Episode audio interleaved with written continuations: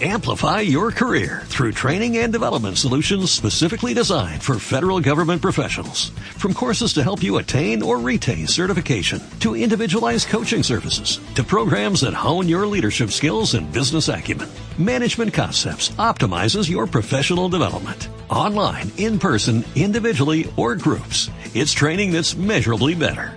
Learn more at managementconcepts.com. That's managementconcepts.com.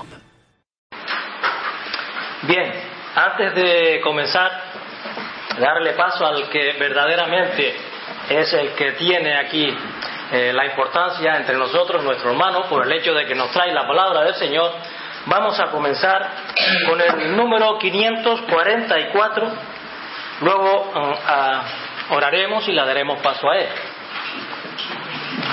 544.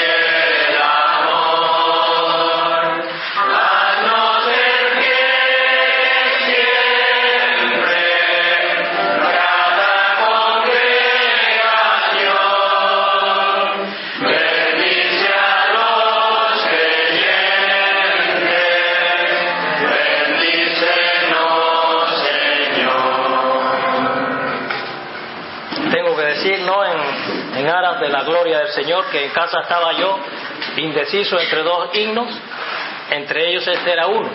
Y cuando llegué, pues eh, Natanael me lo indicó. O sea que, como bien dice Proverbios, la suerte se ella en el regazo y del Señor es la decisión de ella.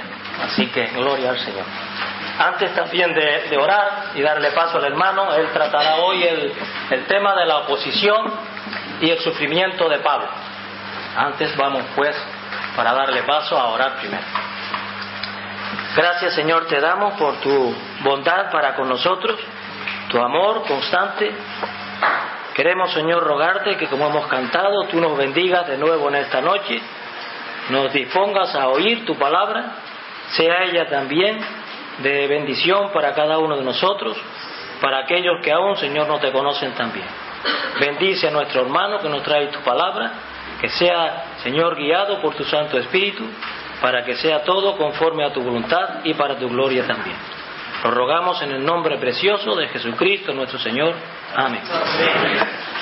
Buenas tardes, hermanos y hermanas. Estoy muy contento de volver a verles de nuevo. Eh, ¿Se me oye bien con este aparato aquí? ¿Sí? ¿Se me oye bien? Bueno, estupendo. Vamos avanzando en nuestro tema. Estamos hablando de la vida del apóstol Pablo, algunas notas biográficas. Y ya hemos avanzado, hemos visto el primer día, tratamos el lugar de Pablo en la historia. El segundo día hablamos de la conversión de Pablo. Ayer tuvimos el tema de la formación de Pablo. Y hoy Hoy y mañana, si el Señor lo permite, vamos a abordar el tema de la oposición y sufrimiento en la vida de Pablo. Hoy vamos a sufrir mucho, hermanos y hermanas, así que pónganse lo más cómodo posible, pero me temo que hoy vamos a sufrir. Mañana veremos cómo enfrentamos el sufrimiento, o cómo lo enfrentaba Pablo, y esto siempre nos va a dar pautas también a nosotros para saber encaminar en la vida todas las adversidades que puedan surgir. Ahora, esto del sufrimiento, ¿quién, quiere oír hablar de sufrimiento en la vida? Y menos en este tiempo en el que vivimos. Pues nadie, nadie quiere hablar de sufrimiento, ni quiere escuchar hablar de esto. De hecho, pues parece que es un derecho que tenemos en nuestra sociedad moderna a disfrutar de la vida al máximo y queremos quitar de nosotros cualquier molestia que nos pueda surgir por A, por B o por C. Y entre los cristianos está surgiendo también cada vez más esta misma actitud. ¿Cuántos hay que yo conozco que dicen, bueno, querido hermano, querida hermana, tú eres hijo del rey, ¿verdad? Porque tu padre que está en los cielos es el rey. Así que tú qué eres? Pues tú eres una princesa. Y esto a las chicas les encanta. Y a los chicos, pues tú qué eres? Pues tú eres un príncipe. Así que ¿cómo tienes que vivir? Pues como una princesa o como un príncipe, a cuerpo de rey. Bueno, a cuerpo de príncipe. Y hay que vivir bien, ¿no? Y nada de problemas, nada de dificultades, nada de sufrimiento, nada de dolores de cabeza. Y ahora ya se está exagerando y, promocionando cada vez más eso de amate a ti mismo es verdad que hay que amar a, los demás como nos amamos a, nosotros mismos, dice la, Escritura, pero ahora ya se ha olvidado lo de amar a los, a demás y nos hemos quedado en que nos tenemos que amar a nosotros mismos. Y uno viene a la iglesia para sentirse bien y lo que importa es sentirnos bien y estar a gusto. Y parece que la iglesia cada vez tiene que girar y empezar a revisar todos sus programas para que cuando tú vengas a la iglesia sea un sitio donde sientas mucho placer, mucho gozo, te, olvides de todos los problemas, te desinhibas, te empieces a, en fin, a tener un rato bonito, ¿no? Aquí. Para eso venimos a la iglesia, no queremos dolores de cabeza, no queremos sufrimiento. Este evangelio está tomando, ha tomado forma y hasta ha llegado a tener un nombre. Eh, le llaman el evangelio de la prosperidad o de la sanidad. Es el Evangelio que te promete que si tú te conviertes y eres un cristiano, todo te va a ir viento en popa toda vela. Con mil cañones por banda no, no surca el mar, sino vuela un velero. Bueno, eh, no sé cómo iba aquello, yo lo estudié de pequeñajo, ¿no? Pero, pero bien, viento en popa la vida, ¿no? Y no vas a sufrir absolutamente por nada. Y tengo que decir que eso es mentira. Ese es a lo que Pablo se refería como otro evangelio, que no tiene nada que ver con el evangelio de la Biblia, el Evangelio que predicaba el apóstol Pablo. Y si eres alguien que estás aquí y todavía no eres un cristiano, igual hay algunos que no sois cristianos todavía, que no habéis tomado la decisión de entregar vuestra vida al Señor, quiero deciros una cosa y por favor no la olvidéis. Aquí no engañamos a nadie. Si tú decides hacerte un cristiano porque vas a entregar tu vida al Señor, ten por seguro que te van a llover los problemas por todos lados, por A, por B, por C y por D, por todos lados, por todos los frentes. No digas que no te lo avisamos. Esa canción que nosotros, bueno, aquí no sé si la tenéis, nosotros en Ávila la tenemos. Todo ahora es de color, de color de rosa.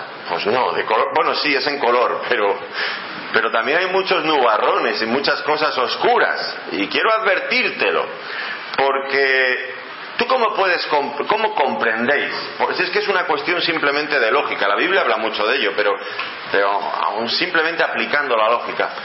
¿No dijo el Señor, si a mí me han hecho todo esto en el árbol verde, ¿qué no harán en el árbol seco? Cuando el apóstol Pablo hablaba a Timoteo, decía, si morimos con Cristo, viviremos con Él. Si sufrimos con Cristo, reinaremos con Él. Lo que él está diciendo es que nuestra vida como cristianos va a estar siempre vinculada, asociada a la vida de Cristo. Mira cómo han, cómo han tratado a Cristo y espera lo que te va a ocurrir a ti. El apóstol Pablo escribía también a Timoteo, en la segunda carta a Timoteo, todos los que quieren vivir piadosamente en Cristo Jesús padecerán persecución. Esto lo dice la Escritura. Todos los que quieren vivir piadosamente en Cristo Jesús padecerán persecución. No todos los cristianos, esto sí que es cierto, no dice que todos los cristianos van a, padecer persecución. ¿Quiénes van a padecer persecución? Todos los que quieren vivir piadosamente en Cristo Jesús. Porque hay algunos cristianos que dicen, no, no, yo no me voy a comprometer demasiado, voy a, voy a andar encima del cristianismo como, como pisando huevos, que no se note mucho que estoy allí, y, voy a pasar inadvertido. Yo, esta boca no es mía, no voy a decirle a nadie que soy un cristiano para que no se rían de mí, para que no me molesten en el vecindario, en mi escuela, en mi trabajo. Yo, el anonimato, que no se sepa. Bueno, pues igual puedes esquivar momentáneamente la persecución. Pero si tú quieres vivir, si queremos vivir piadosamente en Cristo Jesús, vamos a sufrir persecución. Esto es lo que dice la Escritura. Y el apóstol Pablo lo supo muy bien. ¿Por qué? Porque el Señor mismo se lo advirtió. Cuando él se convirtió en ese pasaje que ya hemos comentado en otras ocasiones en estos días, en el capítulo 9 de los Hechos de los Apóstoles, el Señor le dijo a Ananías, para que se lo dijera a Pablo, yo le mostraré cuánto le es necesario padecer por mi nombre. ¿Cuánto le es necesario padecer por mi nombre? El cristianismo, el evangelio de la prosperidad, ese evangelio falso que ya he mencionado, te dice que si tú sufres, si tú tienes problemas, si tu cuenta del banco está en números rojos, es porque no tienes fe, porque al que tiene fe no le pasa absolutamente nada. Y en base, en la misma proporción dicen ellos, que tú tengas fe, así van a ir desapareciendo los problemas y van a subir tus bendiciones. Y cuando ahora vamos a estudiar la vida del apóstol Pablo, que en este sentido guarda una correspondencia exacta con la vida del Señor Jesucristo, lo que vamos a descubrir es que el principio que dicen ellos es falso y es justo al revés. Cuanto más fiel seas en el Evangelio, más problemas y más dificultades vas a tener en la vida, en muchos sentidos. Desde luego, quien aplica los principios bíblicos a su vida desde luego va a haber bendiciones, pero eso no está reñido con esto otro que estoy diciendo. Las dificultades y la oposición que vamos a experimentar en nuestras vidas.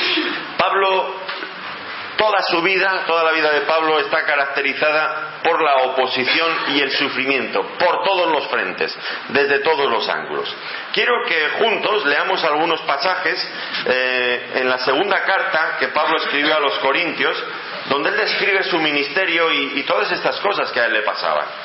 Y nos vamos a convencer de que esto es así, que, hubo, que tuvo muchas dificultades este querido hermano nuestro para desarrollar su ministerio. Y por favor no veamos a Pablo en la lejanía como si no tuviera nada que ver con nosotros, porque la vida de Pablo es un reflejo de lo que en cierta medida va a ocurrir también a nosotros si, si asumimos la misma fidelidad y los ministerios que el Señor nos ha encomendado con la misma fidelidad que Él.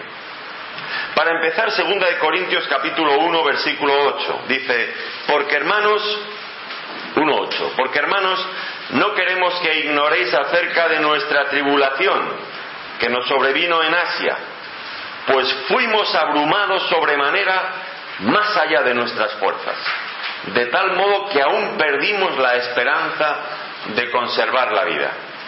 Nos damos cuenta, ¿no? la tribulación, el, sufrimiento que le sobrevino cuando estaban trabajando en Asia. Allí estuvo tres años en, en Éfeso, pero también predicando el Evangelio por toda la provincia romana de Asia. Segunda de Corintios, capítulo 4, versículos del 8 al 11.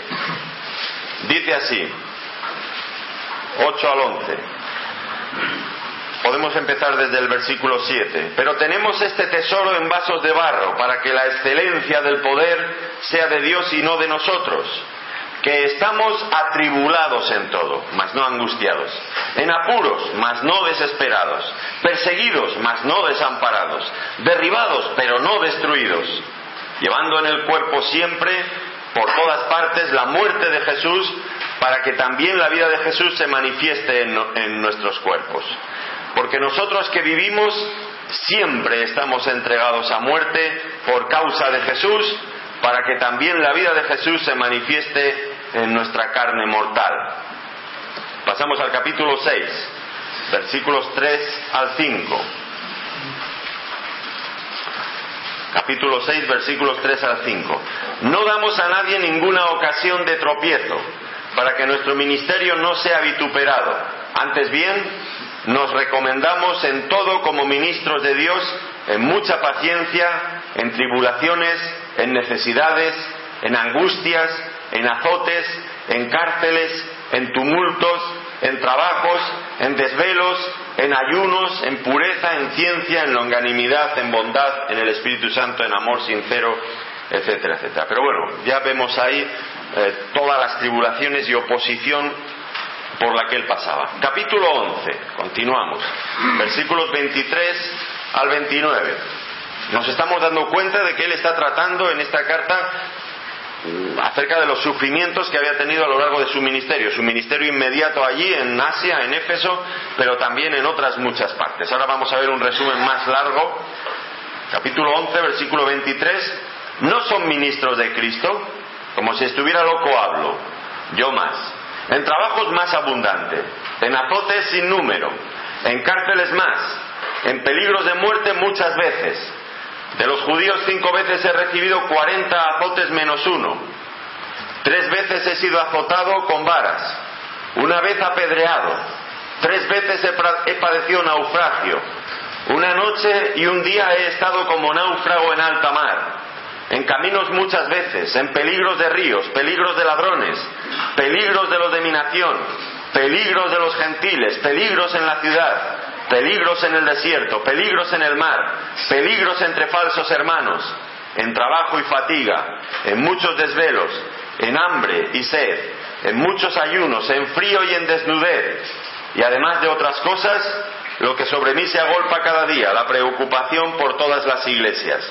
¿Quién enferma y yo no enfermo? ¿A quién se le hace tropezar y yo no me indigno?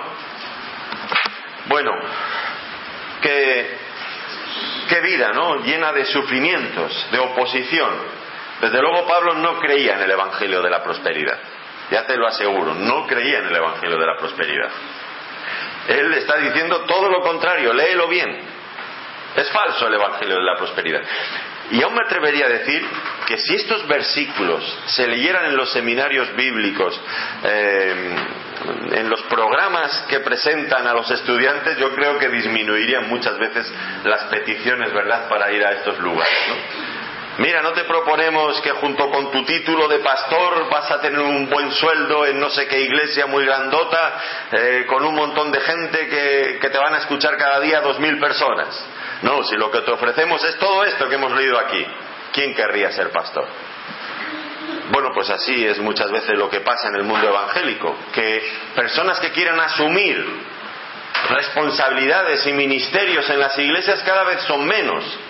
Tenemos problemas de, llamaríamos, de vocación o de ministerios, porque hemos entendido que junto con el ministerio viene la oposición, lo sabemos. Yo me alegro porque a mí no me engañaron. A mí me dijeron la verdad y yo quiero hoy decir también toda la verdad y nada más que la verdad. La vida en el ministerio es dura, es dura. Yo recuerdo que eh, era un joven, nos llevaba Francisco Utrilla a los encuentros de ancianos en la granja en aquel tiempo, eh, en Segovia, y luego se, hacía, se hacen ahora recientemente en el Centenillo, pero en aquel tiempo allí yo tenía 17, 18 años. Yo me ponía colorado, hacía todo lo posible por pasar inadvertido entre aquella gente canosa, tan sesuda, mm, gente tan seria a las que yo respetaba, reverenciaba, me daban un, temor y un temblor absoluto. ¿no? Y yo intentaba que nadie se diera cuenta que yo estaba allí. Y me acuerdo un día don Eri Bermejo predicando y él decía, yo he, viajado por muchos sitios de España predicando la palabra y veo a los pastores que están muchas veces deshechos. El que no le ha dado un ataque al corazón tiene un, derrame cerebral, el que no tiene úlceras en el estómago, el que no por las preocupaciones, por A, por B o por C. Y dice, así que los que quieran ser pastores, decía él, el que quiera aspirar al ministerio, al obispado, como decía Timoteo, dice que se prepare, que esto es lo que le va a caer, esto es lo normal. Luego también dijo, me acuerdo perfectamente, estaba explicando también primera Pedro, Dice, pero cuando aparezca el príncipe de los pastores, vosotros recibiréis también la corona incorruptible de gloria. Y, y, él decía, nunca en la Biblia se le llama a nadie, al Señor Jesucristo, el príncipe de los evangelistas, pero sí se le llama el príncipe de los pastores. Dice, y hay una corona especial reservada para los pastores. Y yo dije, bueno, pues miré bien la cosa. Yo tenía, era joven, pero decidido. Y yo vi, puse las cosas en la balanza y dije, uff, esto es un infarto, una angina de pecho, no sé qué, tal.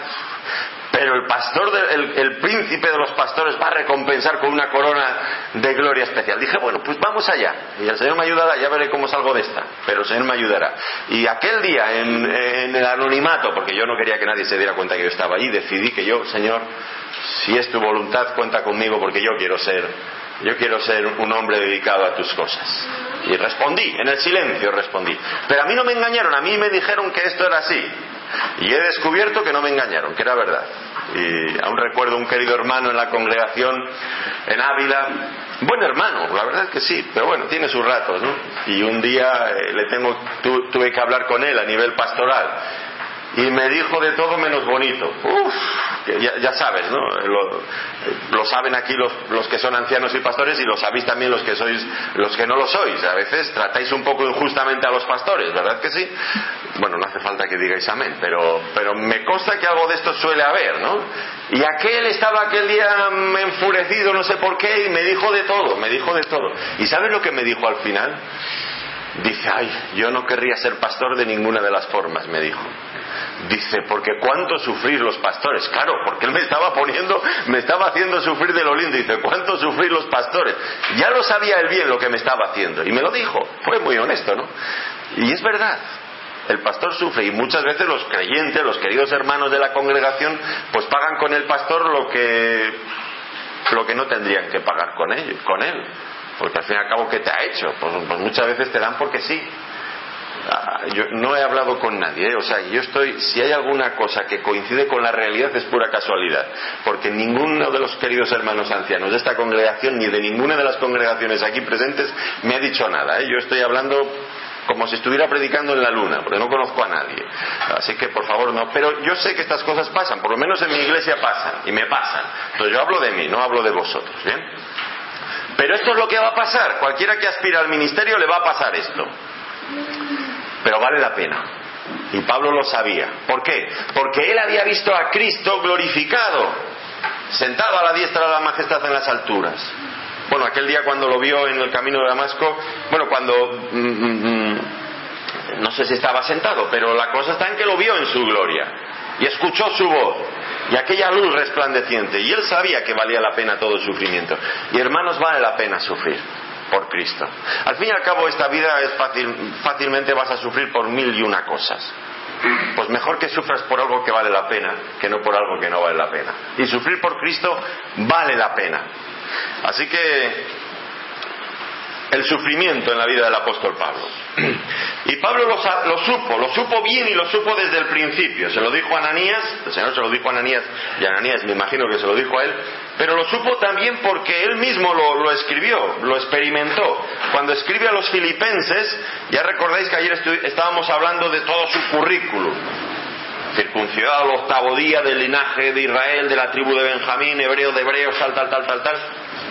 Pero cuantas cosas eran para mi ganancia las he estimado como pérdida por amor de Cristo. Ya, y ciertamente aún estimo todas las cosas como pérdida por la excelencia del conocimiento de Cristo, mi Señor, Jesús, mi Señor, por amor del cual lo he perdido todo y lo tengo por basura para ganar a Cristo. Muy probablemente Pablo aquí está enfatizando o explicando dos cosas. Por un lado, que él, todos aquellos méritos que había recibido por su nacimiento, por su crianza, él los había considerado como pérdida, pero al mismo tiempo también dice, lo he perdido todo. Probablemente no es que él renunció a ciertas cosas, a, agarrarse a la gloria que le podrían proporcionar aquellas cosas, sino que también habría perdido muchas cosas. Supongo que en su ámbito familiar había defraudado a sus padres. Lo habían mandado a Jerusalén para que fuera un rabino importante y volvió siendo un cristiano.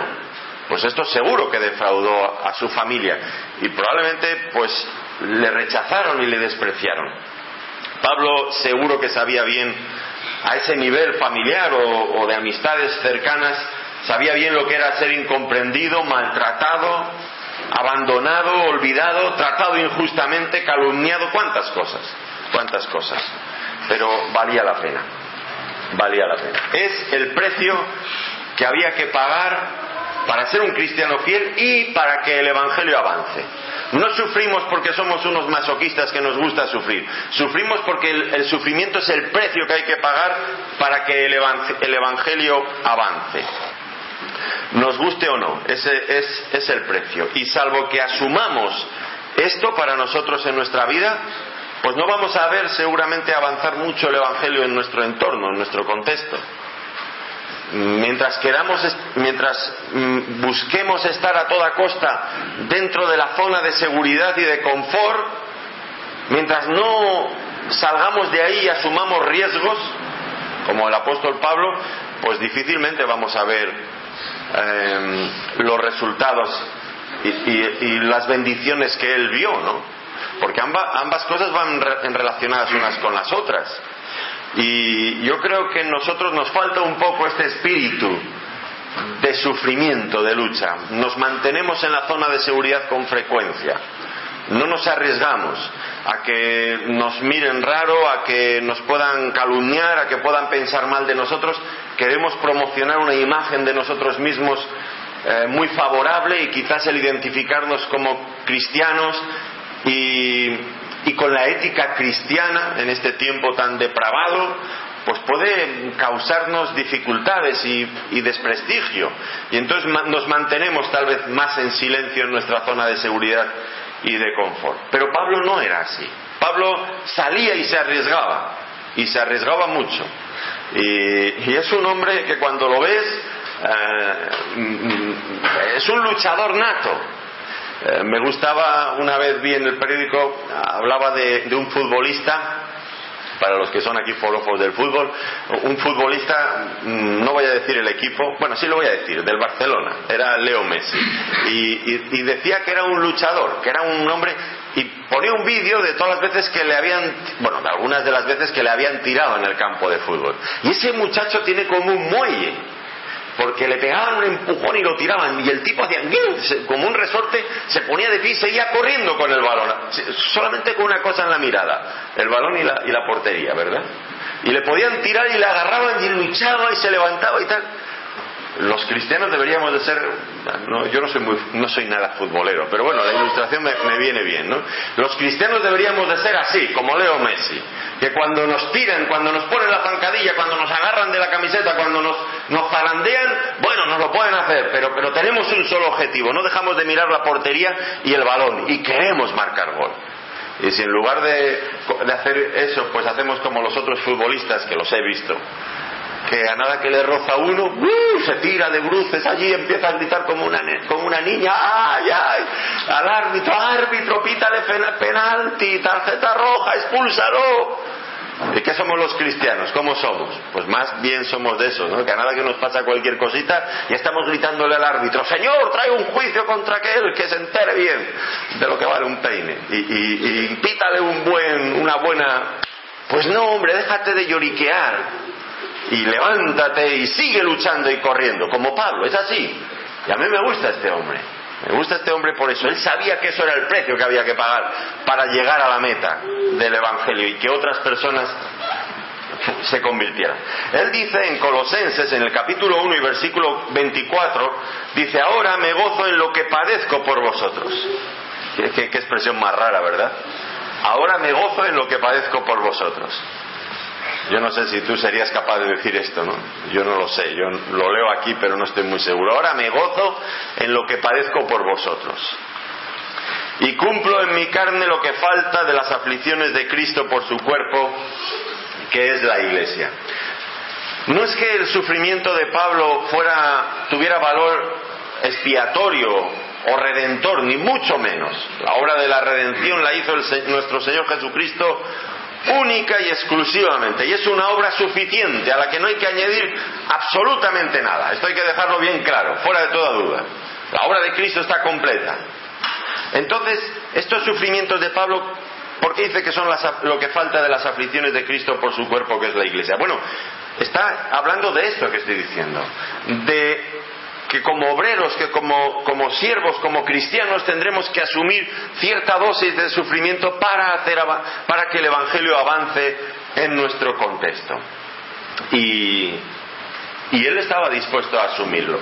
Nosotros tendremos que revisarnos, tendremos que echar una mirada hacia adentro de nuestro corazón y, y mirar bien y responder a esta pregunta. ¿Estamos dispuestos nosotros a aceptar este sufrimiento por, la causa del Evangelio? Si nuestra respuesta es que sí, probablemente vamos a sufrir. Pero también veremos, mm, bendición a nuestro alrededor que se, que se, evidenciará en la salvación de otras personas. Esto es lo que Pablo nos está indicando aquí. Eh, las grandes oportunidades no están exentas de sufrimiento. Las grandes oportunidades en el Evangelio vienen acompañadas, vienen de la mano. Hay una cita en 1 Corintios capítulo 16, versículos 8 y 9, dice Pablo, pero estaré en Éfeso hasta Pentecostés, porque se me ha abierto puerta grande y eficaz y muchos son los adversarios. ¿Te das cuenta?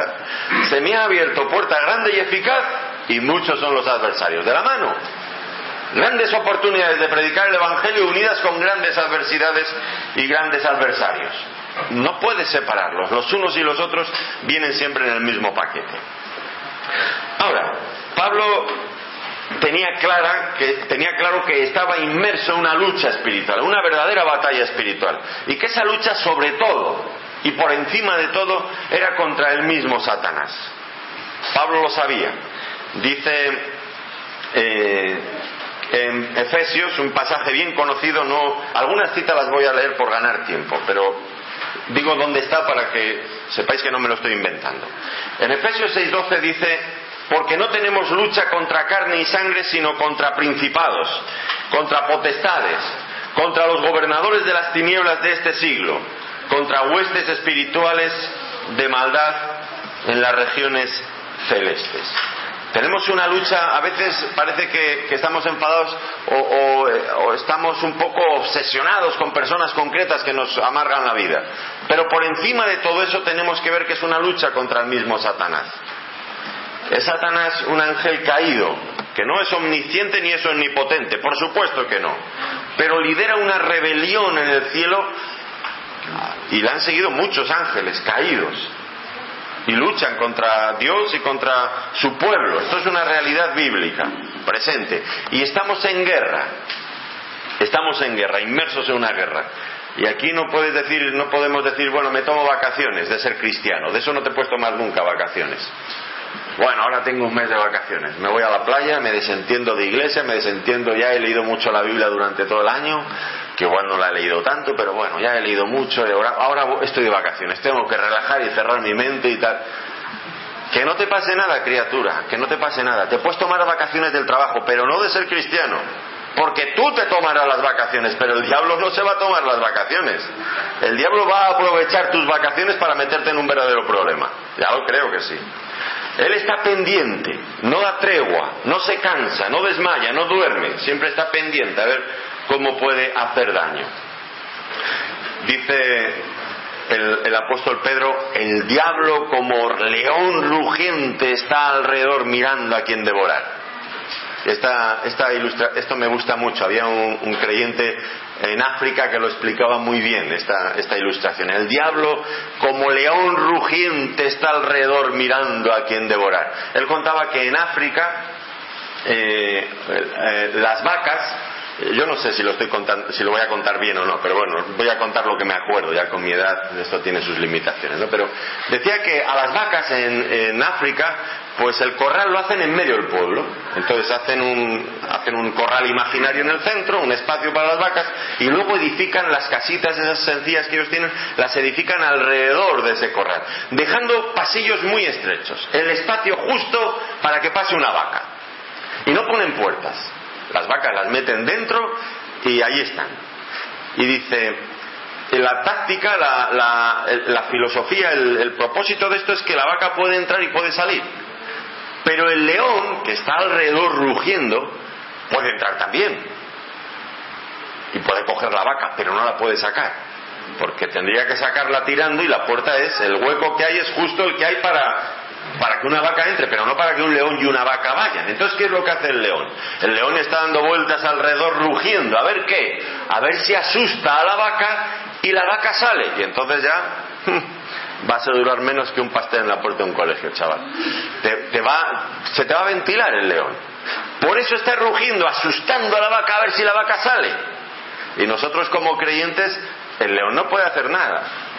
Está rugiendo, intentando asustarnos a ver si salimos. Así que estás en la iglesia, estás dentro de la vida espiritual, quieto y ni te muevas, ni respires.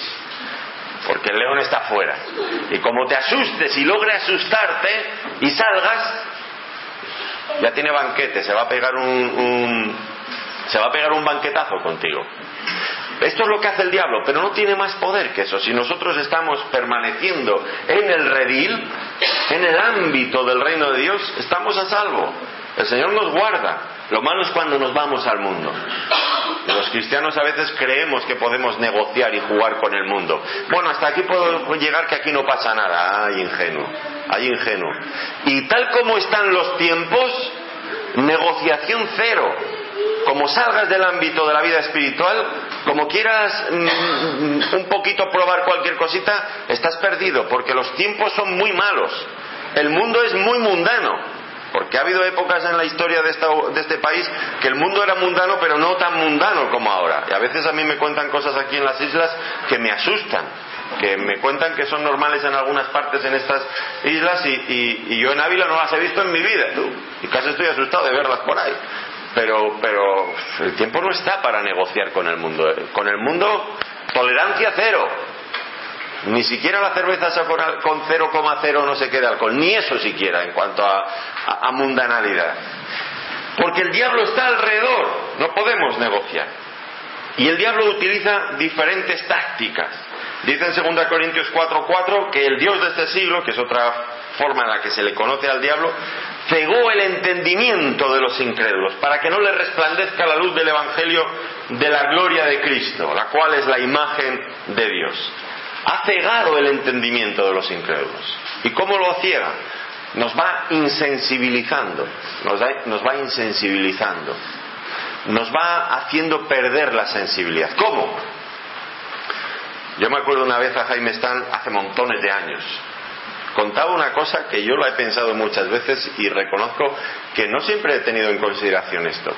Es triste, pero él decía, y yo estaba viendo la televisión, está por cierto aquí su, hija, ahora me acuerdo, eh, eh, eh, dice, teníamos una televisión y de repente allí en la televisión aparecía una pareja que no estaban casados, que de hecho una de, ella estaba casado con otro o no sé qué, y estaban ahí teniendo, manteniendo relaciones sexuales. Igual no se veía nada, creo que no se veía nada, pero estaban allí, era una cosa que estaba claro.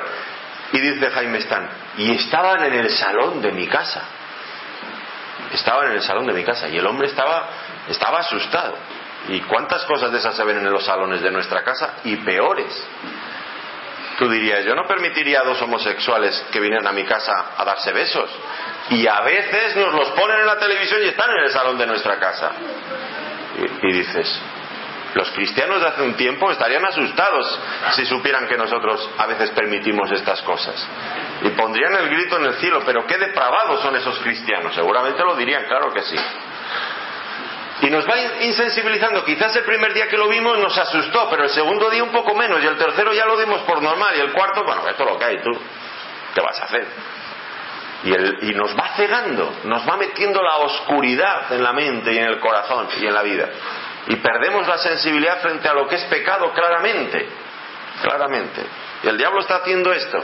Y es el enemigo, es contra el que tenemos la lucha y ciega el entendimiento de los incrédulos, para que las personas no escuchen el Evangelio, para que pierdan toda sensibilidad frente al pecado, sus conciencias se endurezcan y cuando les predicamos el Evangelio ya no saben lo que es el pecado y tampoco saben de qué se tienen que arrepentir. ¿Y cuántas personas escuchamos en la televisión? Esta es una frase en España hecha. Yo no me arrepiento de nada en la vida. Yo no tengo nada de que arrepentirme. Igual hace cuatro días estaban en un juicio por malversación de fondos, o era un chorizo de no sé qué, o era un asaltador de no sé cuál, o vete a saber. Yo no me arrepiento de nada. Y han perdido toda, toda sensibilidad. ¿Tendrían tantas cosas de las que arrepentirse? Ellos y nosotros, que igual no somos eh, ladrones de guante blanco como algunos por ahí, pero, pero hemos hecho otras fechorías, ¿verdad que sí? Y hemos hecho otras cosas muy feas. No me arrepiento de nada. Hemos, nuestro país tiene un grave problema para convertirse, es que han perdido la sensibilidad. Y esa pérdida de sensibilidad es, un, es, es, algo que viene del diablo y viene orquestado, viene bien preparado y bien dirigido y utiliza sin lugar a dudas la televisión y otros medios. Ahora es, es la cultura del ocio.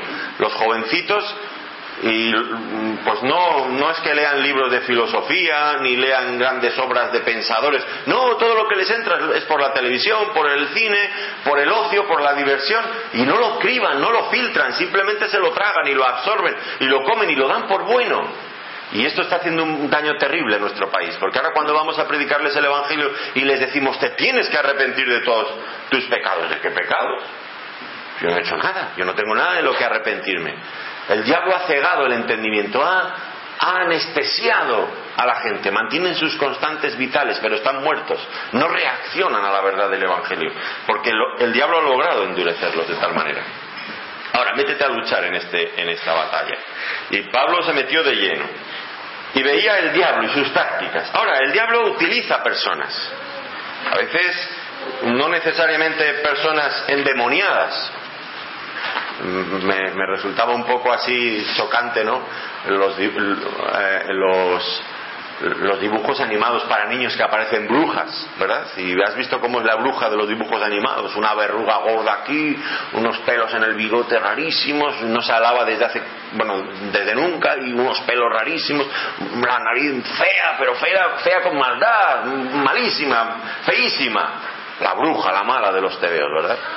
Yo nunca he visto ninguna bruja así, pero he visto brujas, he visto brujas con las uñas bien elegantes, pintaditas, con su maquillaje perfectamente peripuestas, mmm, con una cabellera. ¡Uh! ¡Qué brujas! ¡Qué malas! Yo brujas de verruga no he visto ninguna, pero brujas de las otras. Y, y cuidado, ¿eh? Porque a veces pensamos que. Oh, nos engañan las apariencias. ¿eh? Cuidado, cuidado. Y pueden ser personas muy malas aquellas que menos te lo imaginas. Mira, Pablo se encontró una vez en Hechos, en el capítulo 13, cuando eh, llegaron eh, hasta Pafos y se hallaron allí un mago, falso profeta judío, llamado Bar Jesús, que estaba con el procónsul Sergio Paulo. Y este hombre estaba el apóstol Pablo le dice, lleno de todo engaño y de toda maldad, hijo del diablo, enemigo de toda justicia, ¿no cesarás de trastornar los caminos rectos del Señor? Uf, qué, sermón ¿eh? le dio el apóstol Pablo. Ya, ya no se dan sermones así, yo no me atrevo porque, porque me apedrearían, ¿no? Fíjate ¿eh? que, que llegara alguien a tu iglesia, oh, lleno de todo engaño y de toda maldad, hijo del diablo, enemigo de toda justicia ahora que hay que andar con pies de plomo para ver qué dices a, los queridos hermanos y a los que no son hermanos todavía, para que no se ofendan por nada. He llegado a este, este apóstol Pablo, o, Juan el Bautista, que también me gusta, para que voy a decir lo contrario. Generación de víboras, ¿quién os enseñó a huir de la ira venidera? Ay, estáis pensando decir que sois hijos de Abraham. Pues Dios puede levantar a hijos de Abraham aún de estas piedras, pero ya el hacha está puesta a la raíz del árbol, y todo árbol que no da buen fruto será cortado y echado al fuego. No vendría mal algún predicador así, ¿verdad? Últimamente, que removía los cimientos de, esas conciencias adormiladas, insensibles, y, y empezar a, Pero como ahora hay que ser políticamente correctos, aun desde el púlpito, pues bueno, yo lo leeré que lo dijo Pablo y que lo dijo Juan el Bautista, pero no lo diré yo, pero lo dijeron, ¿eh? Lo dijeron. Y, a este hombre lo identifica esto, enemigo de toda justicia, hijo del diablo. Era un, y era un consejero. Ahí estaba con el procónsul Sergio Pablo, eh, Sergio Paulo consejero, un hombre de Estado, sí, además, pues mago, falso profeta, judío, un religioso de su tiempo, a su estilo, consejero, pues como un religioso que hoy sea consejero del rey.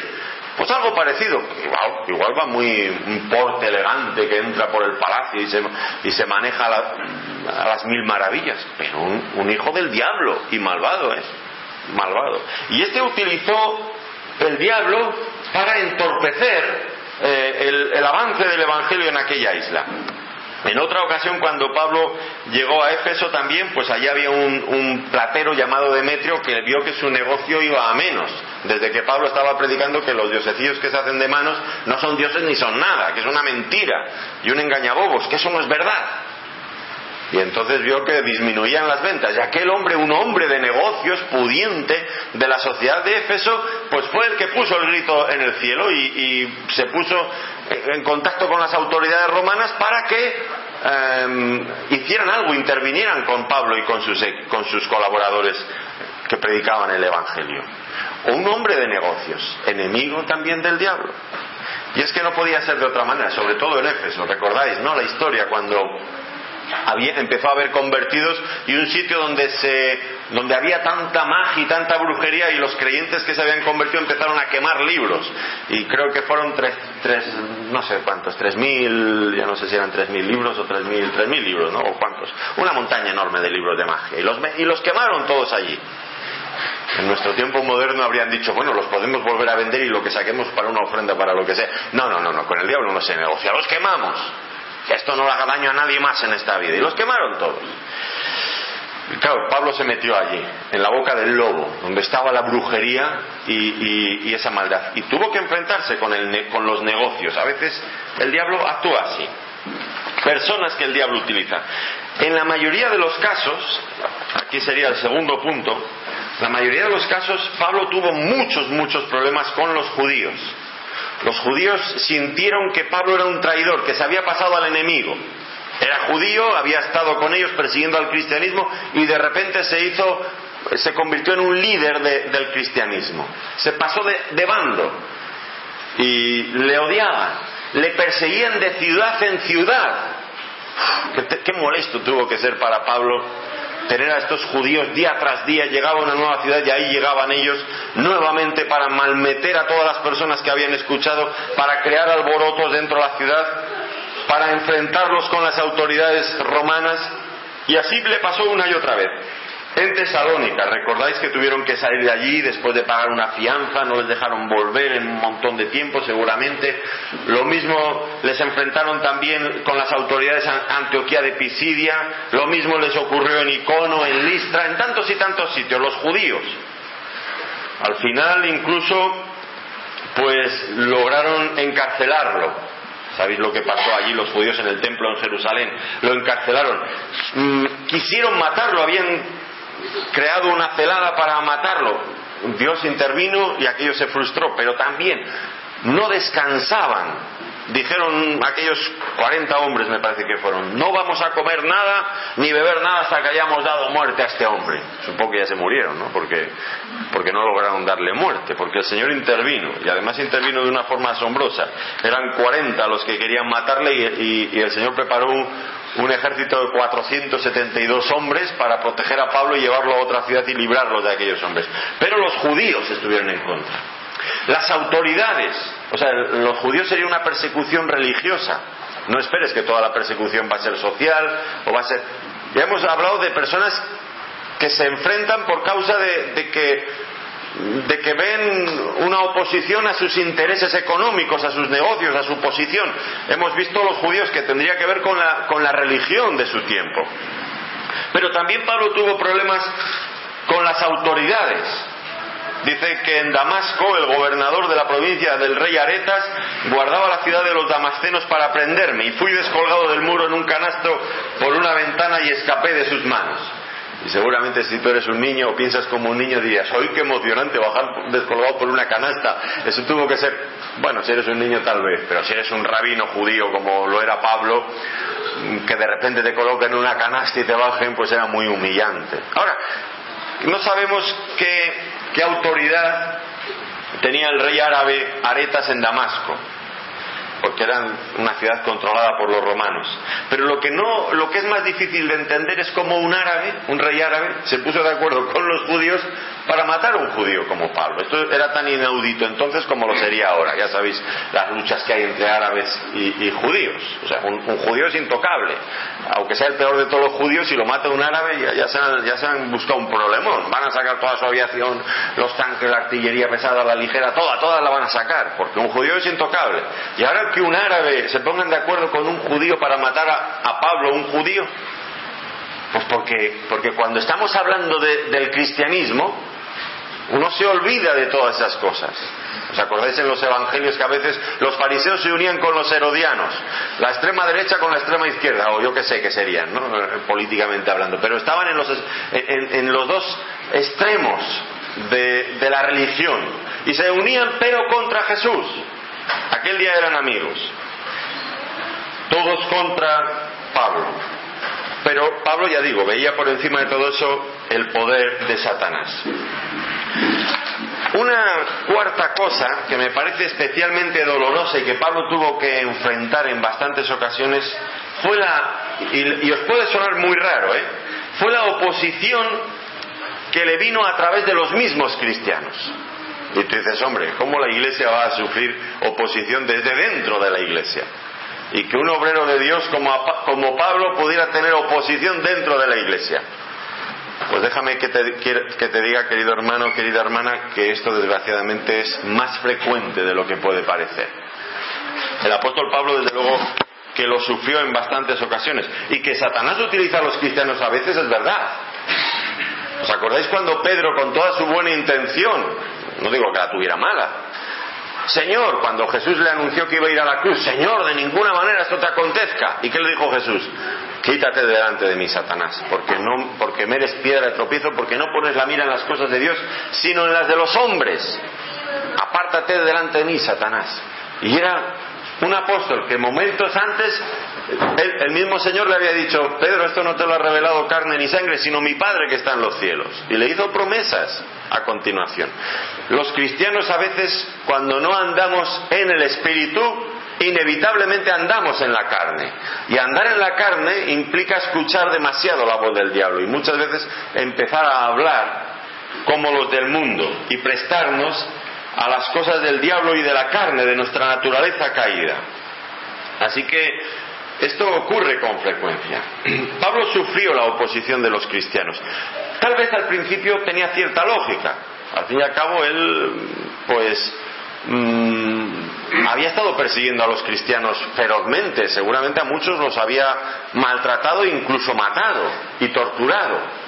Así que ahora, pues los cristianos tal vez al principio no se fiaban. Esto le pasó allí en Hechos capítulo 9, versículo 26, dice, cuando llegó a Jerusalén, trataba de juntarse con los discípulos, pero todos le tenían miedo no creyendo que fuese discípulo como si fuera un infiltrado. No sé si habéis escuchado, hace tiempo leía en, en, Argentina cuando la dictadura le llamaban, creo que era el ángel rubio, el ángel... Un tipo con una cara así rubia, muy sonriente, muy como un niño bueno, ¿no? y llegaba y, se, infiltraba en la oposición, se enteraba de quién era cada uno, luego daba el chivatazo al otro lado y iba con ellos a, llevárselos para torturarlos y someterlos a las peores barbaridades que te puedas imaginar. El ángel rubio creo que le llamaban. Y, podrían pensar fácilmente estos creyentes, estos cristianos de aquel primer siglo, que Pablo era una especie de infiltrado que estaba intentando hacerse pasar por uno de ellos para enterarse de todos sus planes y después ir a por ellos. Así que puede ser que al principio le rechazaran por esto. Pero, pero hombre, más adelante, cuando ya Pablo trabaja en el cristianismo y es un hombre que funda iglesias, por ejemplo la iglesia de los Corintios, y, da pena. A mí he estado estudiando hace poco, bueno, he terminado ahora de predicar sobre 1 Corintios allí en un lugar en Ávila. Y da pena, ¿eh? Primera Corintios da pena, que Pablo tenga que estar constantemente defendiéndose contra esa iglesia, que le rechazaba, que no reconocía su autoridad, máxime cuando ellos habían llegado a conocer el Evangelio porque él mismo había ido allí en primer lugar a predicarles el Evangelio. Mis cartas sois vosotros.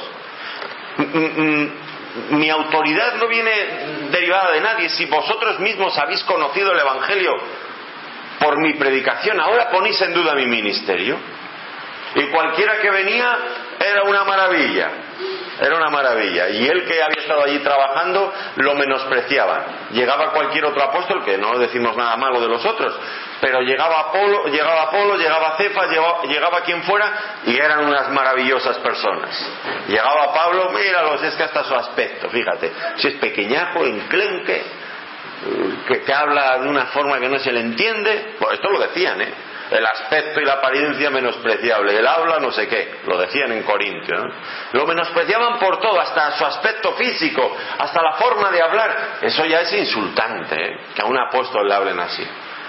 Y eso tener que sufrirlo el apóstol Pablo, menospreciar así a los obreros de, a un obrero de Dios. Y él luchando contra los falsos apóstoles, contra los obreros fraudulentos allí en Corinto. Y cuando incluso le encarcelaban, aprovechaban su encarcelamiento en, Filipos, aprovechaban su encarcelamiento para, para, echar leña al fuego. Es verdad, predicaban el Evangelio, pero aprovechaban para, para clavar la puya ¿no? y, y, hacerle daño a Pablo. Dice allí en Filipenses, algunos a la verdad predican a Cristo por envidia y contienda, pero otros de buena voluntad. Los unos anuncian a Cristo por contención, no sinceramente, pensando añadir aflicción a mis prisiones, pero otros por amor, sabiendo que estoy puesto para la defensa del Evangelio. Yo recuerdo, ya os he dicho que me crié con Francisco Trilla, un hombre de pueblo, picapedrero, pastor de ovejas, pero de las ovejas de eso del pueblo, y ya me habéis notado que sí, que he aprendido con él y que soy también un poco así mm, brutillo y de, pueblo también. Es verdad, no lo puedo negar. Eso lo llevo en la sangre, en los genes, me he criado con él, aprendí con él. Eh, lo bueno y creo que algunas cosas que no iguales no eran tan eso, pero todo lo he aprendí mucho con él. Y yo me acuerdo de este hombre luchando por el Evangelio allí en Soria y en Ávila y, allí en Soria, allí en Ávila, al principio de abrir la obra, la, obra del Señor, él, fue el pionero, yo luego fui a ayudarle, pero desde el principio, pero bueno, la responsabilidad la llevaba él. Yo era un aprendiz que estaba allí mirando y a mí no me caía nada, y si me caía era de resbalón, pero, pero es que a él le caía de lleno. Y nada más que la sociedad de Ávila empezó a ver los primeros frutos del Evangelio allí, los primeros creyentes, llega un padre evangélico, teóricamente, un pentecostal de Francia, y se va a buscar al director del único periódico de Ávila. Y, le dice, ay, he perdido a mi mujer, que la mujer no era creyente, y él la había echado de casa con malos tratos. He perdido a mi mujer y a mis tres hijos, me han sido, han sido capturados por una secta. Y al día siguiente el director del periódico se ponía las botas. Ahí lo tengo en mi casa, ¿eh? No me estoy inventando nada. En primera página, en el único periódico de Ávila, un padre de familia pierde a su mujer y sus tres hijos al ser capturados por una secta. Y la foto de Francisco Utría en portada en el periódico. Y el pastor pentecostal de la iglesia de Ávila, que venía a pescar en nuestra barca, pues digo que venía a pescar en nuestra barca porque si Francisco se vino a vivir en, un piso y teníamos las reuniones en el bajo, el pastor pentecostal se vino al mismo piso, en la esquina de la ciudad, porque, al quinto, en el mismo bloque, en el quinto piso, y se ponía en la puerta de entrada donde nosotros nos reuníamos a darnos folletos a nosotros. ¿Eso es pescar en piscifactoría o en la barca o no?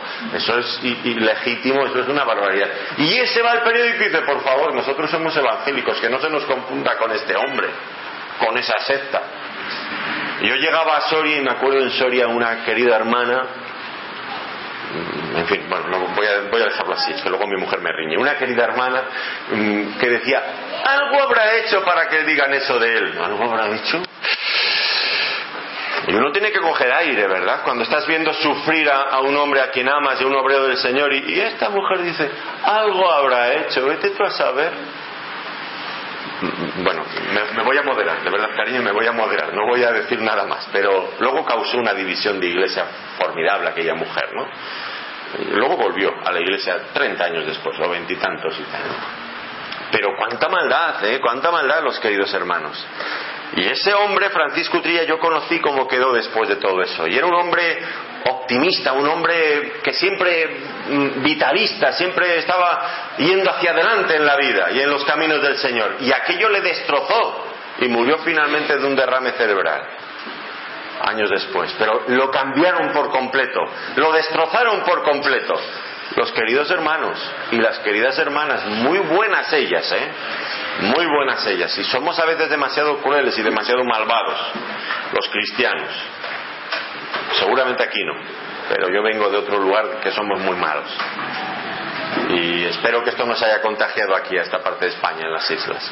Espero que el agua que tenéis por medio haya impedido que entre toda esta, esta cosa. Pero, pero si ha entrado, eso hay que sacarlo, pero, pero, pero, pero sin anestesia, ¿eh? Fuera. No se puede permitir eso. ¿Cómo destrozan a los hombres de Dios? Y a Francisco. Y esto le pasaba a Pablo. Dice, algunos predican por envidia y contienda. Míralo, está en la cárcel. Algo habrá hecho. Algo habrá hecho, aparte de predicar el Evangelio, ¿el qué? ¿El qué? Malos como vosotros solos. Bueno, no me voy a enfadar, no me voy a enfadar, que luego me riñen. Pero es que es para enfadarse, ¿eh? es para enfadarse. Esto no hay derecho a que se hagan las iglesias. Luego Pablo tuvo también problemas con otros ministros, con otros siervos del Señor. Igual estoy tocando temas un poco delicados, pero es que están en la Biblia. La Biblia lo bueno que tiene es que al pan pan y al vino vino y el chocolate espeso. Y aquí está todo claro, aquí no hay lugar a dudas. Y Pablo tuvo también ciertos problemas con algunos siervos del Señor. Por ejemplo, con Bernabé. Recordáis la cuestión, ¿no? Al comienzo del segundo viaje misionero, Pablo Bernabé quería llevar a su sobrino Marcos y Pablo no quería llevarlo. ¿Y por qué? Porque en el primer viaje misionero les habían acompañado y Marcos a la mitad del camino dijo, aquí os quedáis que yo me vuelvo a mi casa con mi mamá. Y al segundo viaje, pues Bernabé, que era un hombre que siempre estaba buscando restaurar a los jóvenes, pues quería llevarlo. Pero Pablo estaba mirando lo que era la obra y la obra era dura. Y quieres llevar un ayudante a alguien de quien te puedas fiar, que a la mitad del camino no te deje colgado. Y yo entiendo las dos posturas. Hay días que por la mañana me levanto y me siento como Bernabé, no sé si muchos, pero algunos sí. Y otros días me levanto y me siento como Pablo. Yo no sé cuál, a cuál de los dos das tú la razón. Eh, pero yo me pongo a pensar, digo, si un día un viene un joven de la congregación y me pide el coche, oiga, ¿me deja usted el coche? Toma, toma las llaves. Y me lo estrella. Y bueno, aquí le dejo las llaves. El coche vaya usted a buscarlo al desguace porque ha quedado destrozado y yo pago la factura, lo arreglo y lo dejo como nuevo y viene esto al cabo de un par de meses, oiga, ¿me dejo otra vez el coche? Pues yo no sé tú lo que haces, pero yo es probable que no se lo vuelva a dejar. O si viene un querido hermano y te pide dinero prestado, se lo voy a pagar el próximo mes. El próximo mes no viene, pero viene otra vez a los dos meses y te vuelve a pedir prestado y, y no te lo devuelve y vuelve al tercer mes, pues yo no sé lo que tú haces, pero pero uno entiende a Pablo y entiende a Bernabé, ¿no? Pues igual estás lleno de generosidad ese día y adelante, vuelve a estrellarme el coche si eso, voy a correr el riesgo. Tengo otro montón de dinero esperando en el banco para volverlo a arreglar, o puede ser que diga, mira, mejor no, porque lo voy a necesitar y mejor que no me lo destroces, no voy a correr el riesgo. Bueno, no lo sé. Pablo y Bernabé y se separaron y tuvieron un enfrentamiento muy feo, al punto de que pues casi casi no se llega a producir el segundo viaje misionero. Al final sí que se produjo e incluso hubo cierta bendición porque en lugar de un equipo hubo dos equipos misioneros. No estaban de acuerdo. El desacuerdo. Y esto es doloroso. Yo no sé cuál de los dos tenía razón. En cualquier caso no era una cuestión doctrinal lo que estaba en juego. Era una cuestión práctica, donde hay cierta libertad. Y ambas cosas son, entiendo que son defendibles y son buenas. Pero, pero esos dos hombres que habían tenido que llevaban el cuerpo lleno de cicatrices, de un montón de peleas y de batallas en la fe a lo largo de todo su ministerio, ahora no se pueden entender y cada uno va por un sitio. Esto es duro, ¿eh? Y en la vida cristiana a veces hemos colaborado con personas con las que hemos tenido mucha amistad y de repente han desaparecido y no sabes dónde están o, están enfrentados por cuestiones que no son ni siquiera doctrinales ni importantes que y te duelen el corazón. Y Pablo sufrió esto. Ya me imagino el sufrimiento de Pablo cuando salió en el segundo viaje misionero. ¿Y cuánto echaría de menos a Bernabé? Por supuesto. No creo que Pablo fuera un hombre tan duro como para no sentir esto en lo profundo de su corazón. Otra vez discutió con otro de los apóstoles, con el apóstol Pedro. Ese relato está en Gálatas, en el capítulo 2. Allí estaban en Antioquía, Pablo era de la iglesia local de Antioquía en aquel tiempo, y Pedro llegó desde Jerusalén a visitar a los hermanos. Y los hermanos allí eran una mezcla entre judíos y gentiles.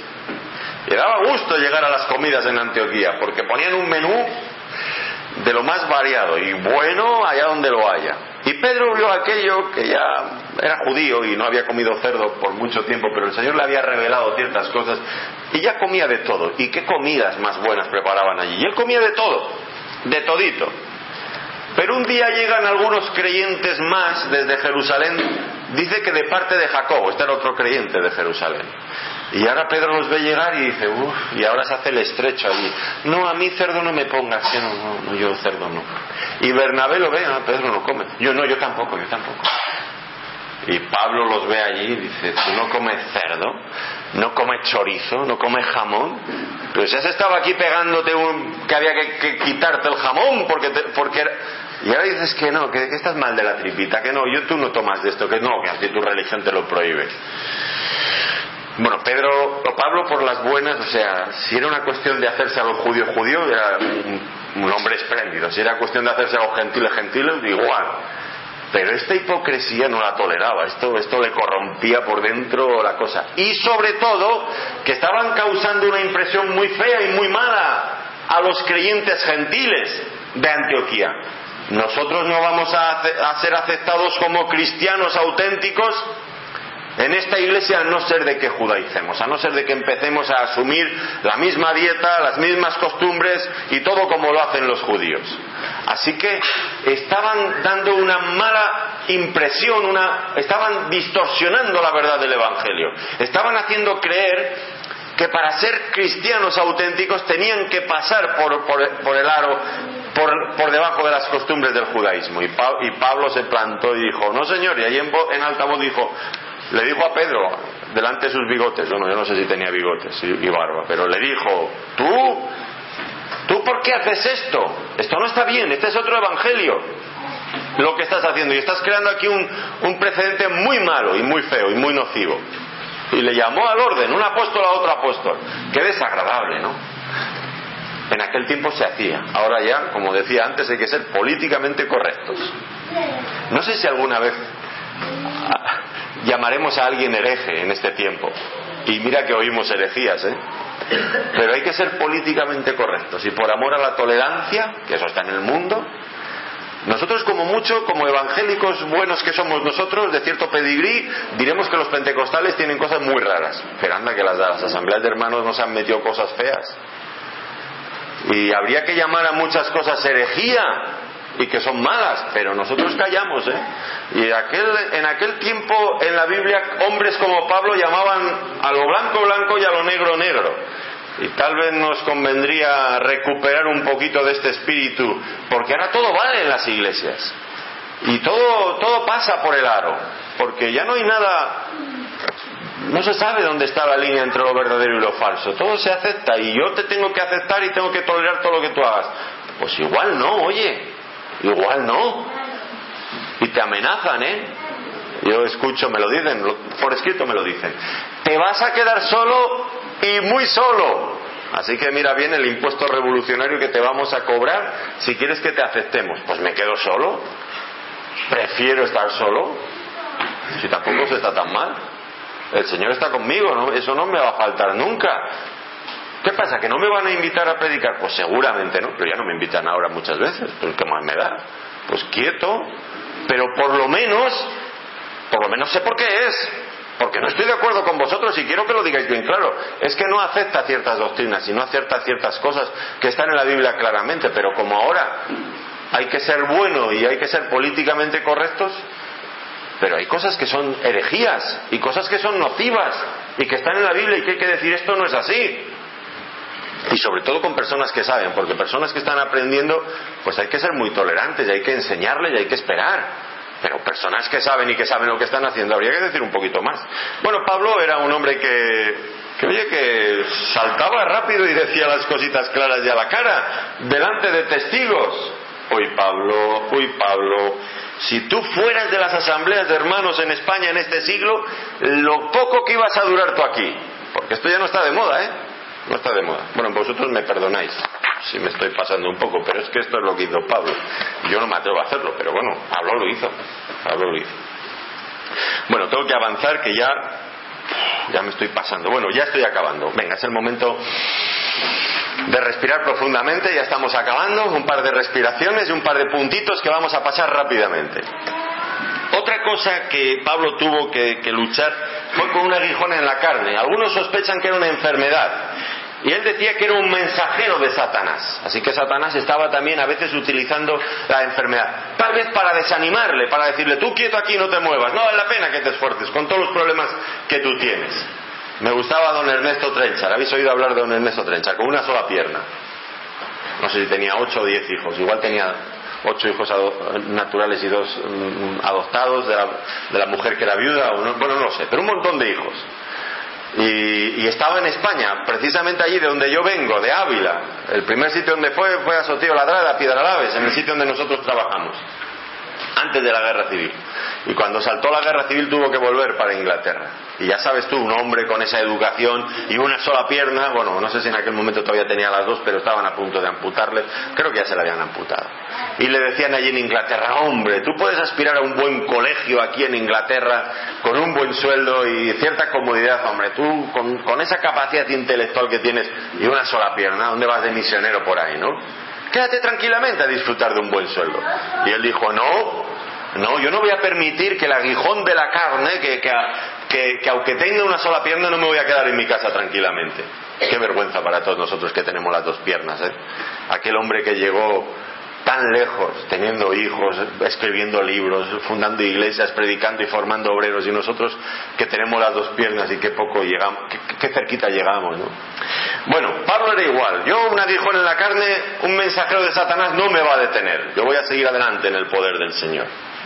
Por la gracia del Señor. El séptimo punto es muy importante. Y quizás a alguno le suene raro, pero es el punto que más nos afecta a nosotros, que más directamente nos afecta a nosotros. ¿Sabéis cuál es? La indiferencia del mundo. Pablo llegó un momento en que fue a predicar a Atenas. ¿Y qué le dijeron en Atenas? ¿Le apedrearon? No. ¿Se convirtieron? Tampoco. ¿Qué hicieron? Les dio igual. Ah, ya te veremos de este otro día. Muy interesante para hoy, pero aquí oímos muchas cosas y mucha gente que viene por aquí.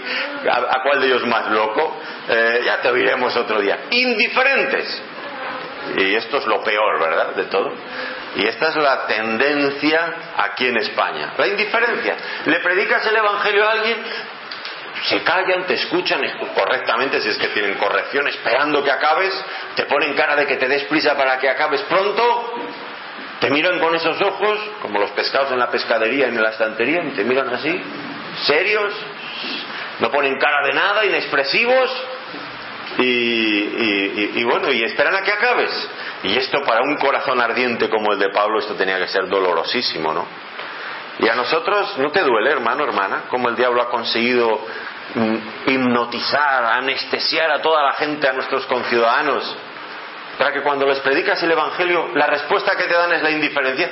Si al menos nos persiguieran, si al menos nos insultaran, si al menos dijeran barbaridades de nosotros, eso es alguna respuesta, algo les ha picado. Pero es que cuando te muestran esa indiferencia absoluta es que dudas si el mensaje les ha llegado, si ha pasado la superficie. Ya es triste, ¿no? Y para Pablo la indiferencia era el peor de todos los enemigos de Satanás. Bueno, luego habría otras muchas cosas, otras muchas formas en las que el diablo eh, atacaría. Es conocido como el acusador de los hermanos, el destructor, padre de mentira, engañador, príncipe de la potestad de las tinieblas. Y en función de los nombres que tiene, así actúa. Así que Pablo se enfrentaría muchas veces contra Satanás en esta lucha, que le produjo mucha oposición y mucho sufrimiento. Y los tiempos no han cambiado. Y los del Evangelio de la Prosperidad son unos ilusos y unos herejes. Y nada de todo eso está en la Biblia. Si alguien quiere ser fiel al Señor, lo dijo Pablo, lo dice la Escritura. Cualquiera que quiera vivir piadosamente en Cristo Jesús en este siglo sufrirá persecución. Que el Señor nos ayude. Mañana estaremos viendo cómo enfrentar el sufrimiento, cómo lo enfrentó Pablo. Y yo creo que es importante también eh, escuchar eso y, saber verlo en la escritura. Así que les invito a regresar mañana con nuevos ánimos para seguir sufriendo, pero saber cómo tenemos que sufrir. Bien, que el Señor les bendiga, queridos hermanos y queridas hermanas. Bien, antes de ser despedido por nuestro hermano Francisco, nos quiere despedir, vamos a cantar el himno 478. Mañana de nuevo a las ocho y media, Dios mediante.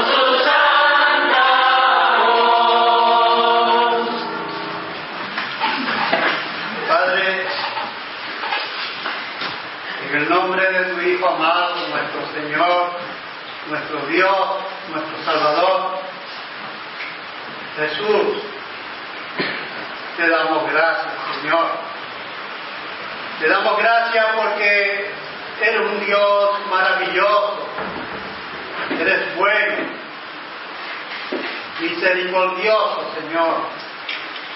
Eres un Dios que nos ama, Señor, que te preocupa, Señor, por todos aquellos, Señor, que andan en este mundo vagando, Señor, sin rumbo, Señor. Que le llaman, Señor. Que les invita, Señor, a que se arrepientan, Señor, y vengan a tu presencia, Dios Santo, bendito. Gracias, Dios, por tu Hijo Jesucristo, Señor. Gloria a su nombre, Señor. A ti debemos todo, Padre. La vida, Señor el respirar, Señor, el abrir nuestros ojos, Señor, la salud, Señor, que mantenemos en este mundo, Señor. Te damos gracias por todas las cosas maravillosas, Señor, que nos haces aprender en esta vida, Señor, a través, Señor, de este camino, Señor, que a veces consideramos, Señor, duro, Señor. Y te damos gracias, Señor, por el ejemplo vivo, Señor, de un hombre, Señor, al que tú llamaste, Señor, instrumento escogido. Un hombre que está, Señor, como ejemplo, Señor, como modelo, Señor, para imitar, Señor. Porque Él, Señor, te invitaba, Señor. Y Señor nos asombra, Señor, que un hombre con un pasado como el de Pablo, un día, Señor, tu luz, Señor, tu luz, Señor, maravillosa, Señor, lo cegó, Señor, le tocó, Señor, tu Santo Espíritu, Señor, oh, le trató de una manera tal, Señor, que Él más nunca, Señor, fue el mismo. Él no pudo negarte, Señor. Y solo su vida, Señor, era manifestar tu nombre, Señor, al mundo. Gracias por Pablo, Señor. Gracias, Señor, por las maravillosas lecciones que encontramos en tu palabra, Señor, en la Biblia, Señor tu palabra preciosa, Señor. Gracias porque aprendemos todos los días, Señor. Gracias por tu iglesia, Señor. Que se congregue y se reúne, Señor, alrededor de tu palabra, Señor. Gracias por los hermanos, Señor, que abren esta Biblia preciosa, Señor, y la predican, Señor, y la hacen conocer al mundo, Señor. Gracias por tus mensajeros, Señor. Oh Dios Santo, bendito. Estamos llenos de gozo, Señor. Gozosos, Señor, en extremo, Dios Santo. Deseosos de seguir oyendo tu palabra, Señor. Deseosos, Señor, de este camino santo, Señor, que nos lleva a ti, Señor viviendo, Señor, en carne viva, Señor, esa esperanza gloriosa, Señor, que nos va a llevar un día a estar ante ti, Señor. Cuídanos, Señor, en ese camino, Señor. Enséñanos, Señor. Guárdanos, Señor. Padre, te damos gracias, Señor, por esta noche preciosa. Padre, te pedimos, Señor, que nos lleves en paz y en bendición hasta nuestros hogares, Señor y pon en nuestro corazón, Señor, el deseo ardiente, Señor, de venir mañana nuevamente, Señor, para seguir oyendo tu palabra, Señor. Gracias, Señor, porque nos permites en este país, Señor, en esta tierra, Señor, abrir las puertas, Señor, de este local, Señor. Entrada libre, Señor, sin miedo, Señor, a las persecuciones, Señor. Gracias, Señor. Y prepáranos, Señor, para cuando ellas vengan, Señor. Que podamos mantenernos firmes, Señor. Firmes y adelante. De la tierra. Jesús. Amén. Amén. Amplify your career through training and development solutions specifically designed for federal government professionals. From courses to help you attain or retain certification, to individualized coaching services, to programs that hone your leadership skills and business acumen, Management Concepts optimizes your professional development. Online, in person, individually, or groups, it's training that's measurably better. Learn more at managementconcepts.com. That's managementconcepts.com.